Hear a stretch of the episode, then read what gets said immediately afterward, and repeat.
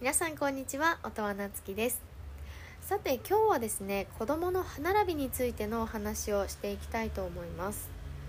先日ね私の歯医者さんに行った時にあのたまたまね先生から子供の歯並びについてのアドバイスというかお話もね少し聞くことができたのでそのお話をちょっとしていきたいなと思っています。えうちにはですね今年3歳の子がいるんですけれども先日3歳児検診を終えました。でその時に歯科検診がありましてであの虫歯はねまずなかったんですよ。でそれはよくってであと歯並びのことをねその時に指摘をされました。で今すぐどうこうっていうことではないんだけれどもちょっとね今歯並びがきちっとね全部の歯が並んでいてとてもいい状態ですと。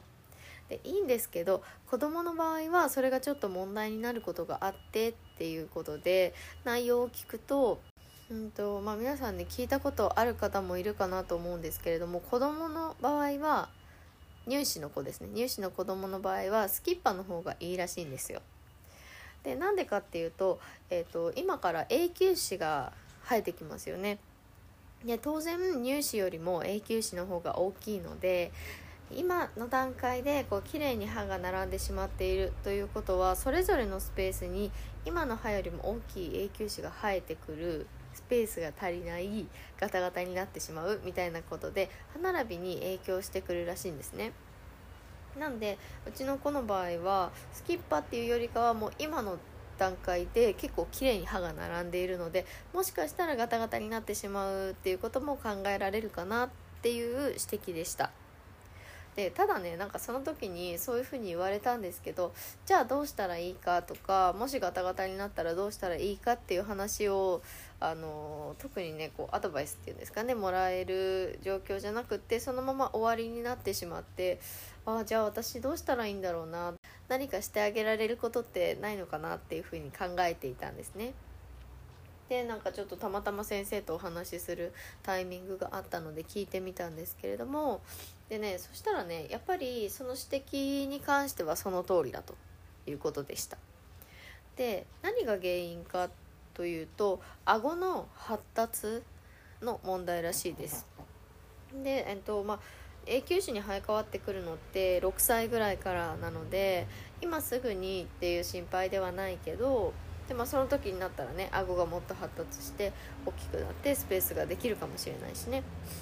あのその時になってみなきゃわからないっていうのはあるんだけど今の時点で結構ギチギチというかまあいい感じに綺麗にね並んでしまっているのでスペースはちょっと足りないかもねっていうようなお話でしたね。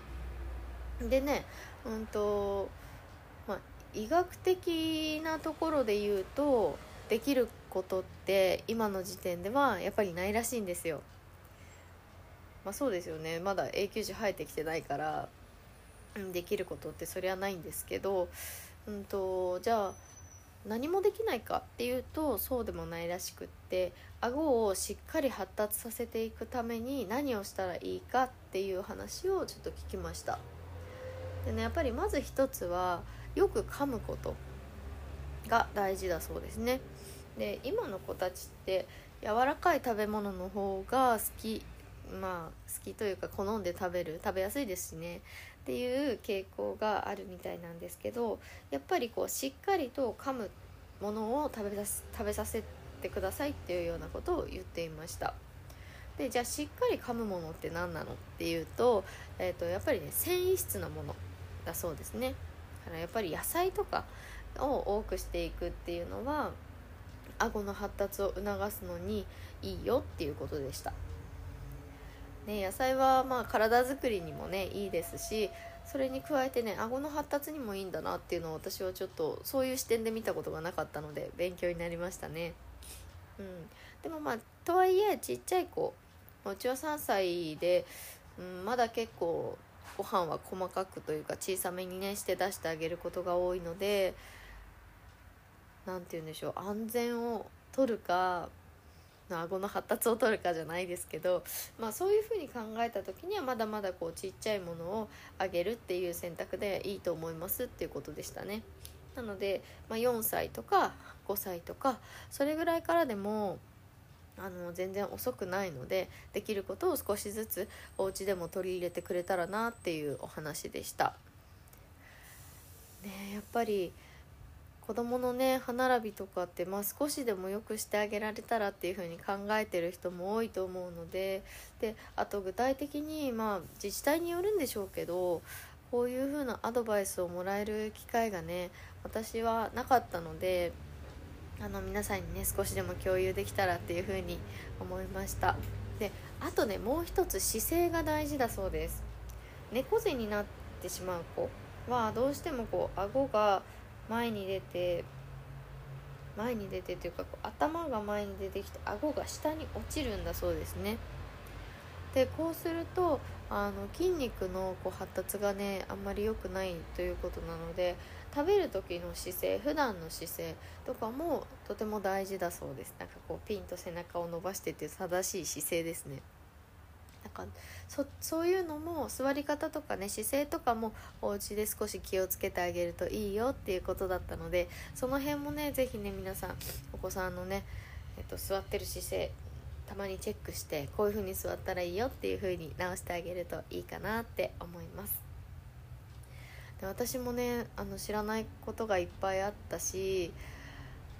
その、まあ、自治体とかで見てもらえる検診、まあ、異常あるなしとかっていうのはもちろん見てもらえるんですけど専門的な知識を持った方に別の視点からそういうふうにアドバイスをもらえるのはすごくねありがたいし新しい発見があってとてもね参考になりましたね。なんでまあ皆さんも、あのー、もしね自分が